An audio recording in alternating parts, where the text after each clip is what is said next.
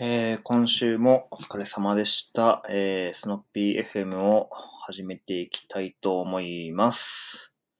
えー、っと、まあ、またなんか間がめっちゃ空いたんですが、一応あれなんですよね。やろうとは思っていたんだけど、まあ、なんか、うん、地震があったりとか、台風、台風じゃねえな、大雨か。大雨があったりとかで、まあなんかいろいろとあったりとか、まあ、なんかやる気が 起きなかったので、えーやってませんでした。はい。ただね、一応なんか喋ろうかなと、6月ぐらいかなわかんないけど、なんか思ったことは思ったんですよ。で、撮ろうとしたんだけど、結局、小ノートは作って、録音はしなかった。うん。だからまあ、ちょっと、うん、その辺は良くなかったかな。あその時に撮っときゃよかったんだけど、まあちょっと、なんか、1時か2時ぐらいになって眠いなってなって、なんかやめと、やめちゃった気がしますね。はい。えー、っと、まあそんな感じです。なんかね、仕事が今割と充実してるっていうか、あの、充実してるって言っても忙しいわけ、忙しくないわけでもないんだけど、えっと、まあ、仕事自体が充実していて、なんかね、僕の中では仕事がこう充実しないと他のものに熱量を注ぐっていう感じになりがちで、まあ、端的に言うと、まあ仕事がクソつまんねえと、えーブログ書いたり、ポッドキャストをしたりする意欲が湧いてくる。勉強会行ったりとか、なんか技術書読んだりとか、なんか、うん、怒り駆動的なところがありますね。まあその辺が最近はなくって、こう、瞬発力がなかなか上がらないっていう問題があります。まああと実家暮らしなんで、その辺ちょっとやりにくいっていうのもありますね。はい。というわけで、えっ、と、6月18日に話そうと思ってたネタをちょっと放流していこうかなと思います。ちなみにこれを撮っているのは7月27なんで、えー1ヶ月以上間が空いてます。はい。いや、うん、思ったよりも間空いちゃいましたね。まあなんか2週間に1回とか1週間に1回とか、まあ無理っすね。うん。えーっと、じゃあ、始めていきます。で、最初のトピックスなんですけど、えっと、日報を辞めて Geekbot 始めたよって話をし、しようとしてたみたいで、あの、まあ、何かっていうと、 Geekbot っていう Slack のボットのサービスがあるんですよ。で、これ会社で導入したとかっていうわけじゃなくって、個人で導入してて、あ、えっ、と、最初に説明しておくと、僕の会社、えー、少なくともエンジニアチームは日本ないんですよ。あっていうのも、エンジニアがそもそも少ないんで、えーっと、エンジニアが2人、えーで、デザイナーが1人。で、もう、各々やってることは明確なんで、まあ、日報ってなんか、その、情報共有のためにすると思うんですけど、あの、僕らやってるのが、その、民泊の運営だったりとかするんで、いわゆるそのホテルのスタッフみたいな感じなんですよ。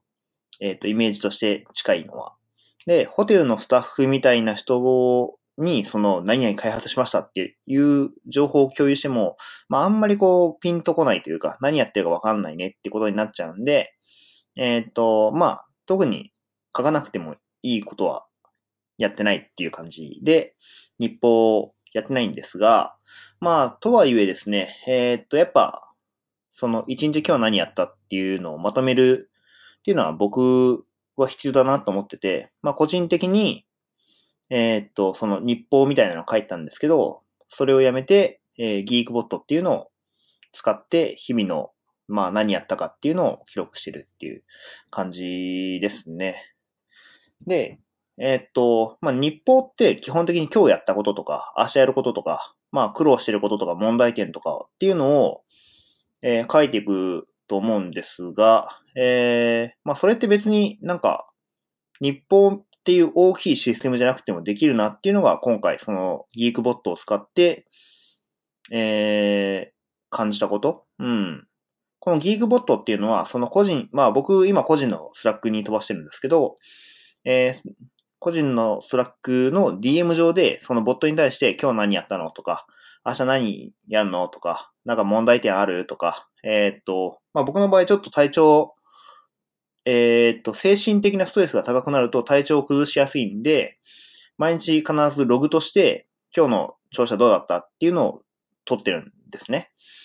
で、まあそれで、まあなんかちょっと今日はこういうことがあって、昼眠かったとか、まあ、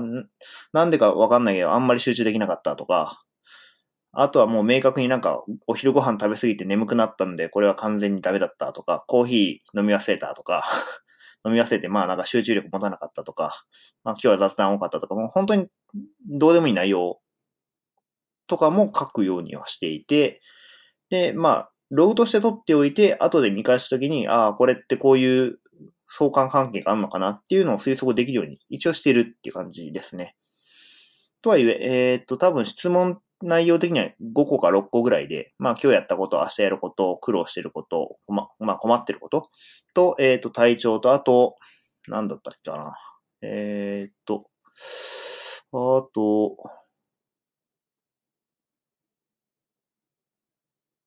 ああ、進捗がどうだったっていうのを取ってるんですよ。思ったように進捗したのかどうかっていうところ。うん。で、えー、と、まあ、それに回答し終えると、えー、あらかじめそのボットを登録するときに設定したチャンネルに、その内容がこうまとめて通知されて一つのSlack の発言としてこうまとまってバーンと出るんですけど、まあそれの何がいいかっていうと、えー、と、なんていうか日報チャンネルみたいなのを作っておけば、そこに全部、その DM の内容が全部入ってくるわけですよ。で、日報ってまあ基本的にやること決まってるんで、もうなんかサービスとして全部持ってる必要性ないなっていう。で、過去のものを検索することっていうのも基本的にそんなないですし、うん、だから、いわゆる直近の内容は確認したいんだけど、えー、っと、過去のものは最悪検索できればいいみたいな感じなので、えー、っと、うん、そういう意味で言うと、 Slack でやる、やれるっていうのはすごい合理的だなっていう風に感じますね。うん、運用しててすごいいい。で、一応なんか、えっ、ー、とね、忘れて、30分くらい経ったからかなうん、なんか決まった時間に、あの、その Slack の通知が来るんですけど、えー、それに答えてなかったら、えー、と、リマインダーが実行されて、えー、3回ぐらいまで実行できるのかな。まあなんかその辺の設定もこう、いじれるっぽい気はするんですが、えー、個人でやってるものなんでお金払わずにフリーで利用させてもらってます。はい。で、まあ今んとこそれでほぼほぼ十分で、なんかあんまり、こう、なんて言うんだろう。えっ、ー、と、足りてないみたいなのはあんまりないですね。一点だけあるとすると、その通知を溜め込ん、溜め込んでしまうっていうか、えっ、と、日付変わると、その通知が えー、当当日のものだと判断されるっぽくって、えっと、一回日付をまたいで投稿したら、その日の投あの通知が来なかったことがあったんですよね。うん。まあ、そこがちょっとなんか、うん、通知が欲しい日付の通知はまた別で出して欲しいなっていうのがあるんですが、とはいえ、例えば有給だった場合どうすんのかみたいな問題もあるし、まあ難しいのかなって気はしますね。うん。まあ、あとはスキップみたいなのがあるといいのかもしれないですけどね。スキップってこう、なんかこう、なんていうんですか、スラスキップみたいなコマンドを打つと、えー、っと、その日は、えー、スキップされるみたいな。まあ、それがあるといいのかな、ぐらいはありますけど、まあ、基本的にはあんまり不満点はないですね。まあ、毎日書くようにして、えっ、と、定時になったら必ず飛ぶようにしていて、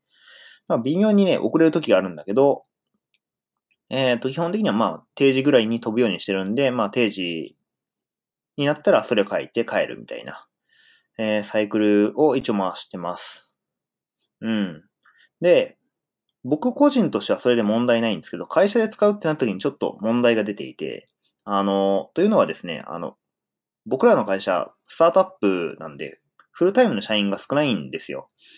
で、アルバイトスタッフっていうか、アルバイトで入っている方が何人かいて、そういう方向けに、その通知が、例えば、働いてないのに来ちゃうと、まあ面倒ですよね。完全にノイズなんで、僕だったらちょっとそれ外してもらっていいですかって言いたくなっちゃうし、まあ、基本的にはフルタイム働くことを前提にしたそのボットなのかなって気はします。その辺課金するともしかしたらシフトみたいなのがあって、えっ、ー、と、それを設定できるのかもしれないんですけど、まあちょっと、その辺はわかんないですね。まあなんか、もし課金された方がいたら教えてください。うん。いや、まあまあ、割合、フリーの割にはいい感じですよ。フリーで使わせてもらってる分には全然いいかなって感じ。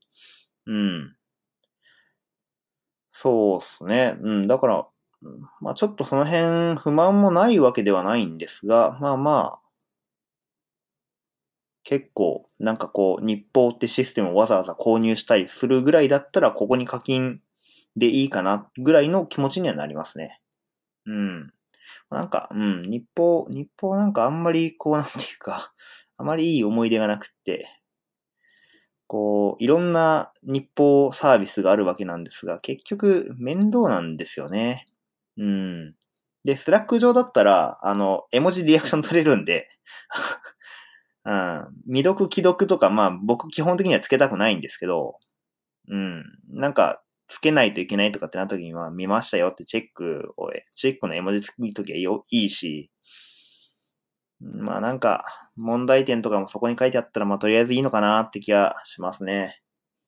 うん。まあ日報ね、日本人日報好きすぎる問題はあると思うんですけど、なんか別に Slack 使ってるんだったら Slack だけで完結していいなって気が最近してますね。うん。うん。まあなんか、この話広がらないんであれですけど、まあ今、その日本人だからみたいな話をした流れであれなんですけど、えー、っと、なんかね、最近、最近ってわけじゃないか。あこの6月に読んでいた、えー、っと、ツイッターかなんかで見たのかな、僕は。ハッシーさんっていう方がいらっしゃって、なんか僕はたびたびニュージーランドの方で、えー、ニュージーランドに今住んでらっしゃる方で、日本からニュージーランドになってニュージーランドが最高だみたいな感じで、まあすごいポジティブな発言をよくされてるんですけど、まあ、まあまあまあまあ、僕個人はあんま好きじゃないですが、まあなんでかっていうと、なんかこう、うん。ネガティブ、ニュージーランドに対するネガティブが一切ないんですよ。で、その割には日本をすごいけなすっていうか、日本はここがクソだみたいな感じのことを言ってて、まあそれは多分クソで間違いないんですけど、なんかでもそれって別に、いや、日本は確かにその部分クソだけど、ニュージーランドもどっか別のクソの部分が絶対あって、それは単純にバランスの問題だよね。どっちを優先するか、どっちでバランスを取ってるかっていう国民性だったり文化の違いだったりっていうのがった上でのその法律だと思うんですけど、まあ、なんかその辺、まあ、法律っていうか、えっ、ー、と、習慣とか行いだった、振る舞いだと思うんですけど、それがなんか、うん、抜けて単純に日本はクソだみたいな感じのことをよくおっしゃってるんで、まあ、あまり、うん、人格的には好きではない。だけど、ニュージーランドで、えー、こういうことやってるんだ、ふーんっていうのを知るにはすごいいい。情報源としてはすごいいいし、えっと、ニュージーランドではこうだよみたいな情報発信されてる方なんで、えっと、それ自身は得るものがあるなと思って、まあ僕はツイッターフォローはしてるんですよね。うん。まあなんか、こう、なんとか人格的に気に浮かないからブロックするっていうパターンもあるはあるんですよ。まあ僕、ホリエモンとかあんま好きじゃないんで、あの、ブロックしてるし、えー、っと、ちょまどさん ?MS にいらっしゃるちょまどさんもあんまりこう、なんていうか周りが好きでないっていうのもあって、まあブロックしてるし、まあそういう、なんていうか、見たくないものはフィルターかけてるんですけど、まあハッシーさんはそこまで、えー、僕の中では、うん、ない、そのなんだろう、ブロックするほどの何かはない。のかなっていう感じで、えー、っと、フォローさせてもらってます。で、そのハッシーさんがの紹介がえらい長かったんですけど、えー、っと、まあ何をしたか、何をしたかっていうか、まああの、そのハッシーさんのブログを書かれてるんですよ。で、そのブログを読んだときに、えー、っと、ちょっとプチ炎上なのかな？炎上なのかわかんないですけど、まあコメントのいらないプログラムの書き方っていう、ちょっと煽り成分の多いエントリーを書かれていて、まあそれがカンカンガクガクのこう議論を生んでしまった。うん。っていうので、えー、っと、まあちょっと、なんか、もったいないなっていうふうに感じたんで、ちょっと取り上げたいなって思ったんですけど、まあ、コードって、まあ、これ、このブログ読んでもらうと、まあ、大体こう言いたいことはわかると思うんですけど、基本的に僕コメントはいらないコードが一番いいと思ってるんですよ。なんですけど、コードとして正しくっても、意図として正しいかどうかっていうのはわからないことがあって、えー、っと、1たす1は1なんだけど、そもそも1たす1を求めているのかどうかっていうのは別の問題だと思うんですよね。で、コメントとして、それが残っていると1たす1を求めているんじゃなくって、計算した結果を、えー、合算した値が欲しいっていう場合だったとしたら、えー、っと、1たす1は2っていうのを返すメソッドがあったとして、確かに1たす1のケースの時は合ってるけど、2たす2の時は4が返ってきてほしいのに4が返ってこない。みたいなことが、稀にあるんですよね。なんかコードとしては正しいんだけど、そもそもこのコードの意図って何なんだろうみたいな。うん。間違ってるわけじゃないんだけど、コードとしては正しいんだけど、そもそもこのコードが合ってるのかっていうことがたまにあって、で、まあそういう時にやっぱコメントがやっぱ必要だねって僕は思うんですよね。うん。で、コメントいるいらない論ってもう本当に長い歴史で研究学学の話があると思うんで、まあなんていうかこう今更かっていう感じもするんですけど、なんかね、その、まうん、だ、いらないって書き方をしてしまったのは問題だと思うんですけど、えっと、いらないのが全て最高だみたいな感じの書き方をされてたんで、まあちょっとその辺が、まあ炎上ポイントなのかなって感じはするんですが、まあやっぱね、そのコメントがいらないようなコードを書くべきっていう主張はすごいわかるんですよね。コメントがなくてもわかるコードっていうのは、すごく簡潔で綺麗なコードだと思うんですよ。で、それはメソッド名だったりとか、えっ、ー、と、実際に書かれてるコードだったりとかっていうのはすごいシンプルになっている。で、えー、なおかつ実態を表すこと、えー、実態を表すコードになってるんで、それが多分一番素晴らしい状態だとは思うんですが、うん。なんだけど、まあ、その、コメントいらないのが最高だよねみたいな書き方をさされてたんで、いや、コメントも書けよみたいな感じの あの、よくわからない炎上の仕方っていうか、うん、まあ、その、コメントも書けよっていう派の意見もわかる炎上の仕方をしていて、うん、もったいないな、いい記事なのにもったいないなっていうふうに感じましたね。うん。ちなみに僕は必要があればつける派で、えー、基本的にコードを書くときに、まず日本語で何やるか書いて、えー、その後実装していくんですけど、まあ、その時になんかこれ、なんでこういうことをやろうとしてるのかみたいなのを書いている。書こうとはしている。つもりです。うん、なんだっけ。えっ、ー、と、コメントにはホワイをつけろみたいな。うん。あれをできるだけ書くようにしてるつもりだけど多分そうはなってないと思う。うん。で、まあ、それに関連するのかどうかわかんないんですけど、えー、っと、テスト駆動開発っていう T ワードさんが、えー、翻訳されているケント・ベックの本があって、で、それになんかこう、 TODO リストのものを、 TODO リストみたいなものを、えっ、と、書いて、やるのが一番良かったみたいな紹介がされてるんですね。で、えっと、まあ、やっぱそういうのって、こう、コメントだったり、 TODO だったり、いろんな歴史的な経緯を含んだ上でそういうのが、まあいいとされているわけですよ。まあ、万人にとっていいとは思わないんですけど、まあそういう手法もあるっていうことで、えっと、コメントのないプログラムがあってもいいんだけど、もしそれで困る人がいるんだったらコメントをつけるべき。もしくはコードの方をより簡潔にするべき。うん、シンプルにするべきなのかなっていうふうに、ちょっと読んでいて思いました。読んでいてっていうかなんか、うん、なんかね、すごいもったいないエントリーだったなっていう印象があって、まあ、そのもったいないだけで終わらせてしまうのが若干こう引っかかる感じがしたんですよね。うん。まあ、うん。そうっすね。なんか、うん、僕も以前、Elastic Leadership って本を書いて、なんか本質的でない部分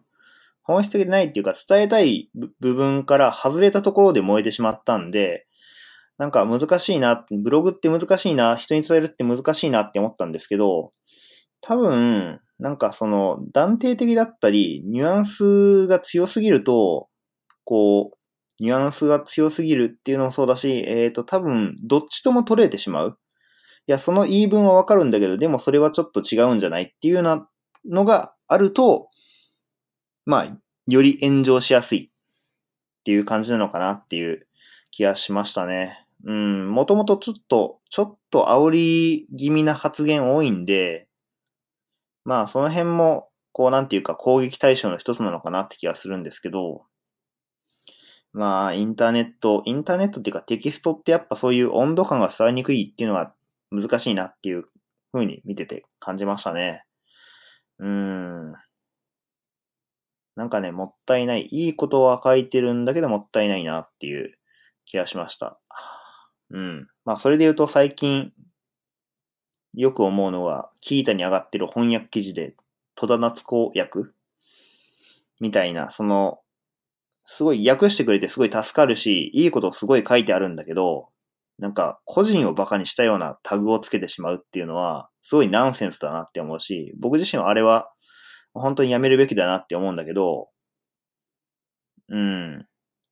だからといって、その、えっ、ー、と、書いた方の努力というか、えっ、ー、と、労力は認めてあげたいんですよね。だから、そこだけ直してほしい。っていうのは、よく、最近、まあ、目にする機会がやっぱ増えてるっていうこともあるんでしょうけど、まあ、インターネットに良くないとこだなっていうふうに思いますね。うん。まあ、ちょっとね、なんかこう、変に炎上してしまったりとか、煽り気味になるのは良くないのかなっていう気持ちが強いですね。はい。で、えーと、次、行こうかなと思うんですが、まあ、行動関連で繋がってるのか繋がってないのかわかんないんですけど、とある方が、あの、どんな汚いコードでも現状お金稼いでる以上、敬意を払うべきなんで、安易にクソコードとか言わず、歴史的敬意って呼んでるって話をされていて、えー、っと、わかるんだけど、稼いだ金、なんていうんすかね、お金を稼いでるのはわかるんですよ。なんだけど、ふとその話を見たときに、そもそも稼いだ金額よりも費やしてる人件費が大きい場合、要は稼いだ金額が100万だったとして、費やしてる人件費が200万とか300万。まあ、そこまでいかなくても120万とか110万とかっていうのは、往々にしてあるケースかなと思うんですけど、まあ、それはなんていうか、費やしてる人件費を可視化してないから、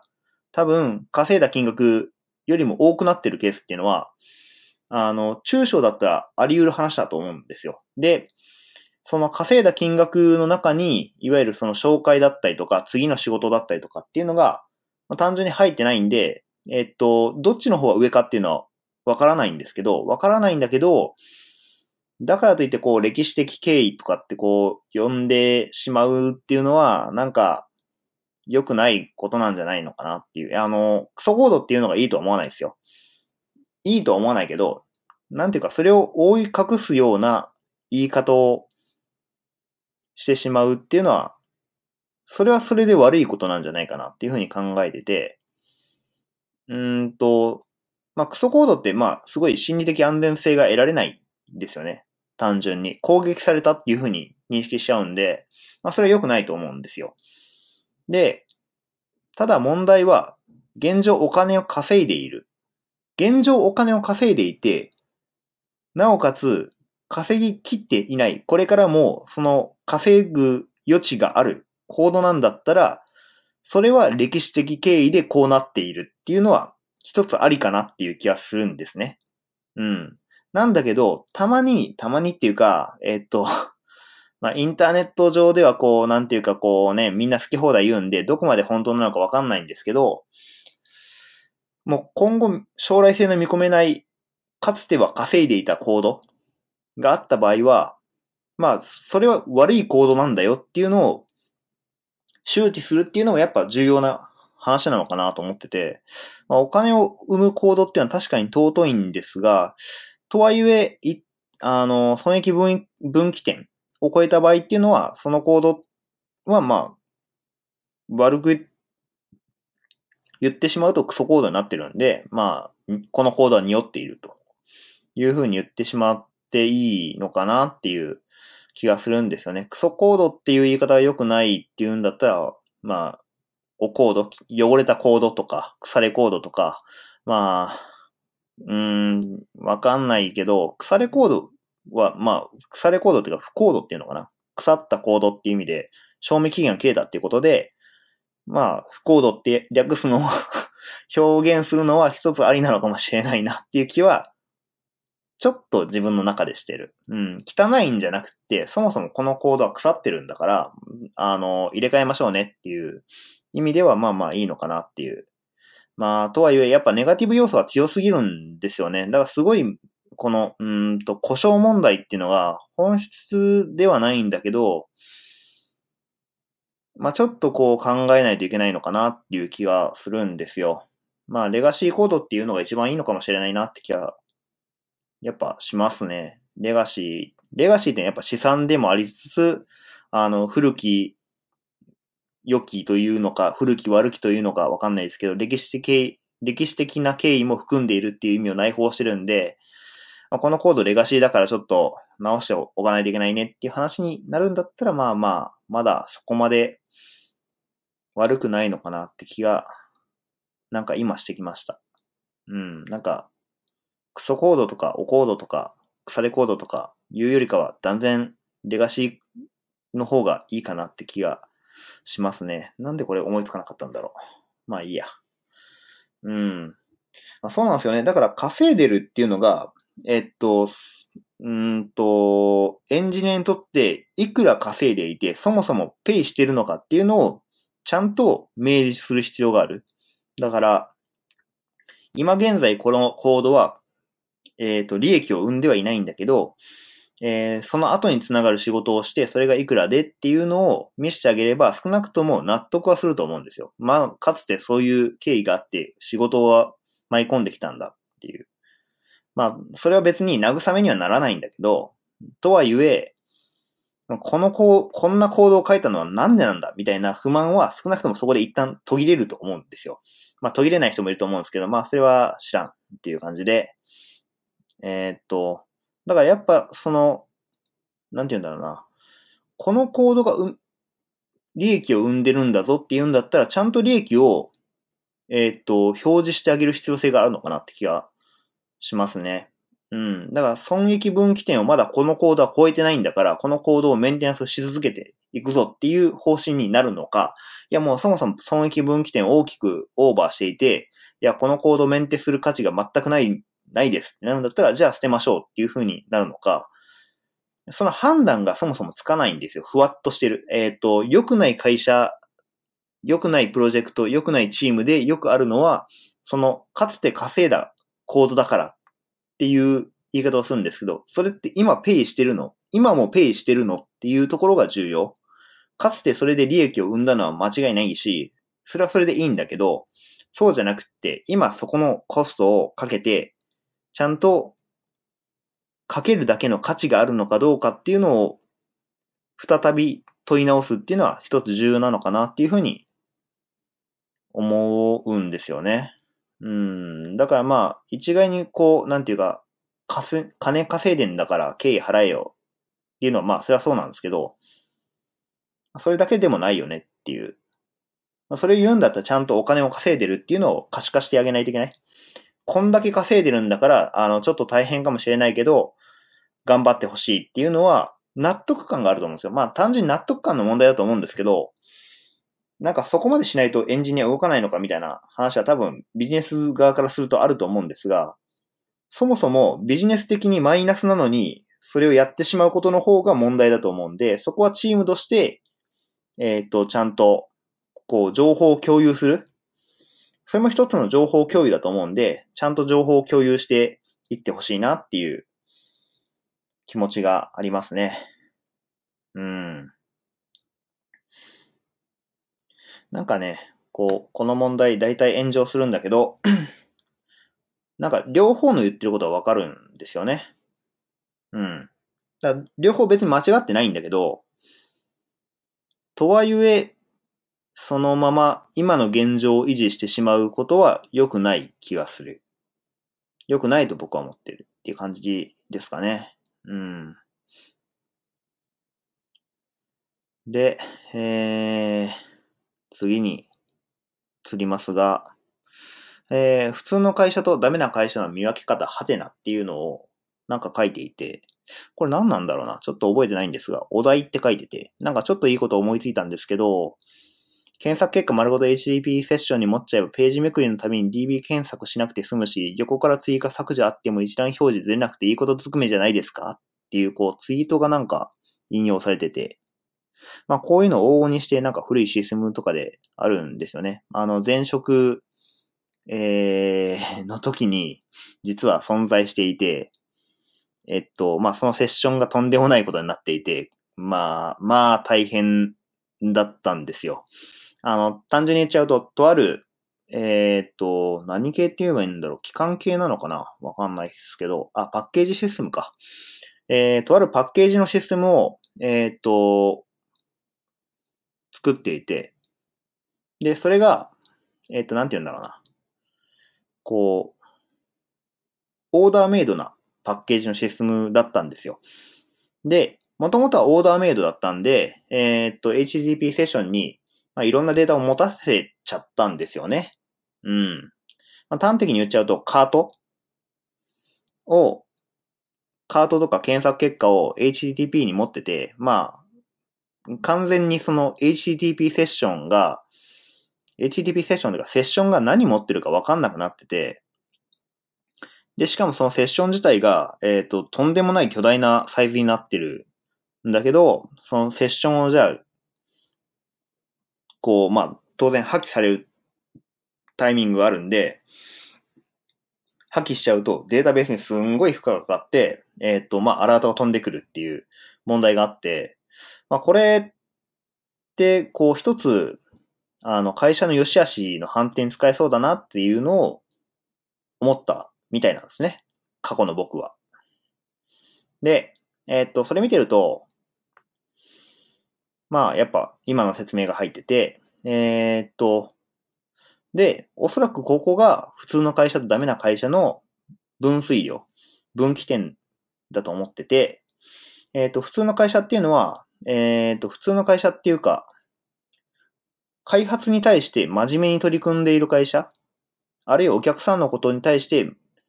真摯に、えー、解決しようと、ソリューションを提供しようとしている会社っていうのは、少しずつその大きくなりすぎた裁量をセッションから剥がしていくっていうアプローチを取ると思うんですよ。うん。あの確かね、似たような話を GMO さんが以前されていて、レガシーなシステムの中から少しずつそのセッションだったりとか、クラスだったりとかっていうのを切り分けていって、まあ、長い時間かかったんですけど、えー、っと、その移行を行ったと。まだ多分移行自体は完了してなくって、えー、少しずつ移行を進めて、順次進めていってるっていう感じだと思うんですが、まあ、そういうことをやっていく。っていると思うんですね。うん。で、セッションとかキャッシュって基本的にやっぱ、こう、普段プログラムを書く分には意識しないところなので、意識しにくいところなんで、まあ、やっぱその大きくなりすぎた時に初めてどうしようってなっちゃう。うん。なので、えっ、ー、と、まあ、大きくなりすぎたってなった時に、ちゃんとこう対応していける会社っていうのは、まあまあ悪くないのかなっていう、その、まあそもそもそんな大きくなる前に対応しろよとか、まあいろいろあるとは思うんですけど、なので、えっ、ー、と、いい会社とは言えないかなっていう気はする。うん。いい会社なのではないかもしれないけど、でもそういうふうにアプローチが取れるっていうことは、改善のサイクルを回す、えー、気持ちと、実際にその改善を回していけてる実績があるっていうことなのかなと思って、えっ、と、僕はダメな会社の見分け方として、えっ、と、一つ分水流になるのかなっていうふうに考えたわけですね。で、えっと、僕、まあ、転職回数だけはなんかすごい多くって年齢の割には。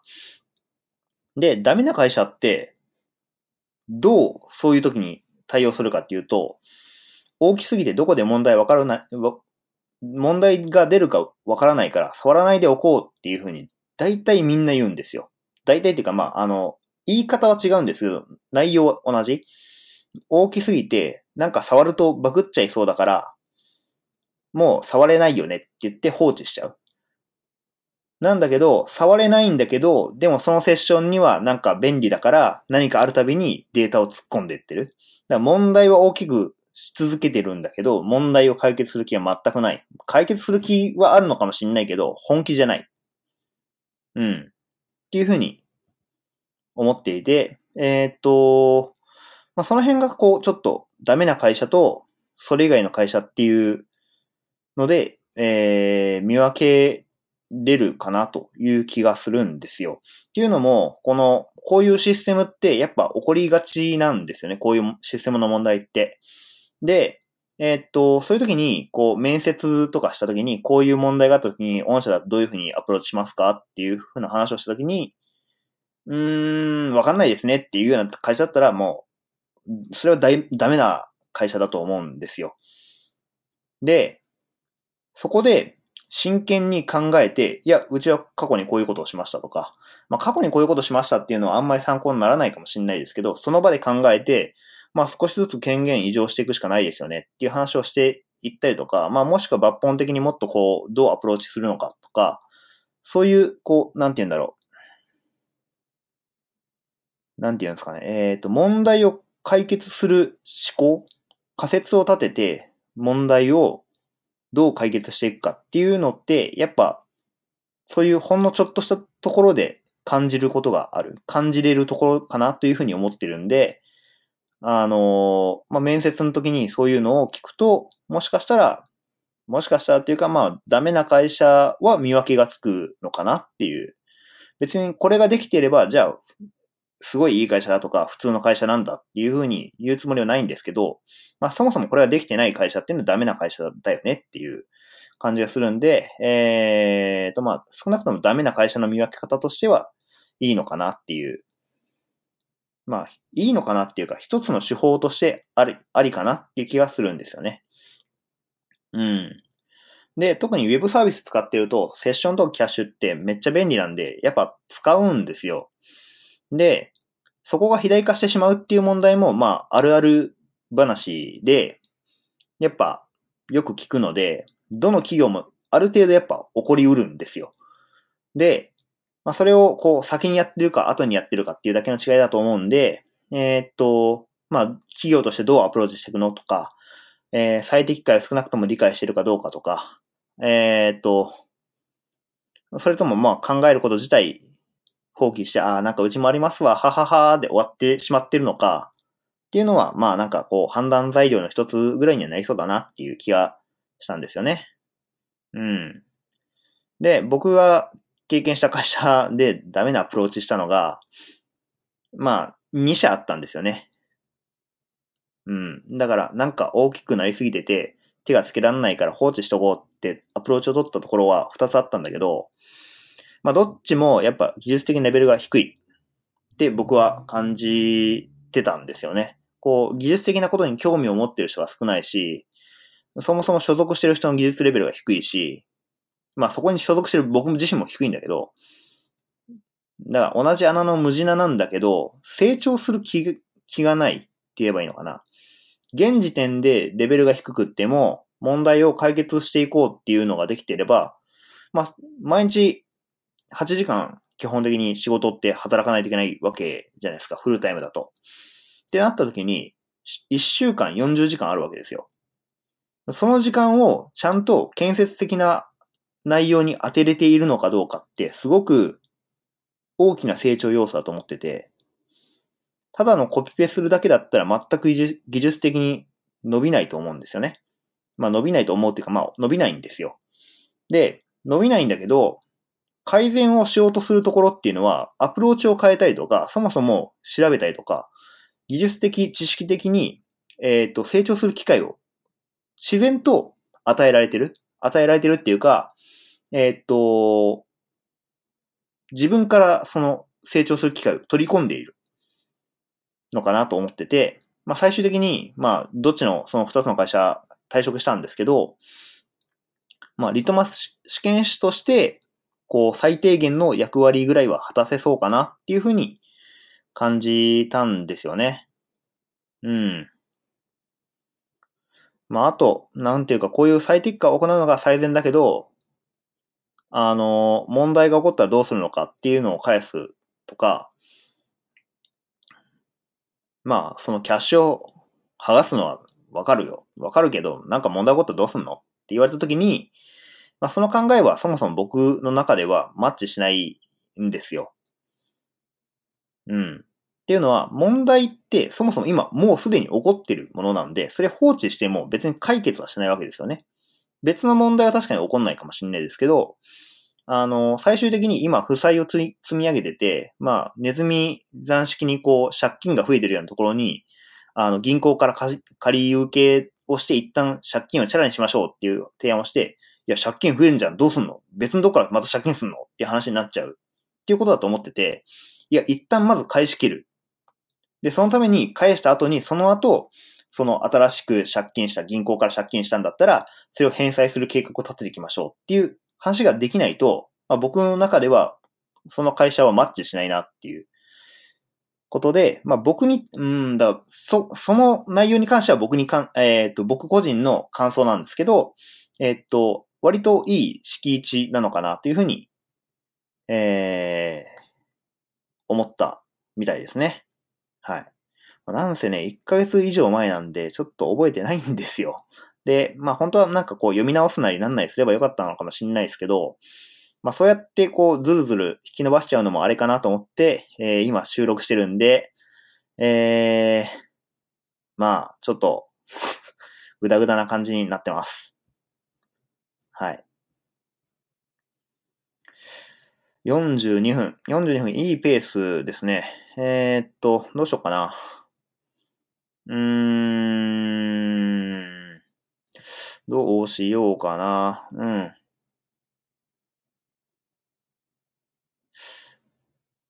一旦これで本編は閉めて、アフターショーの方に一旦移りますね。はい。じゃあ、今週もお疲れ様でした。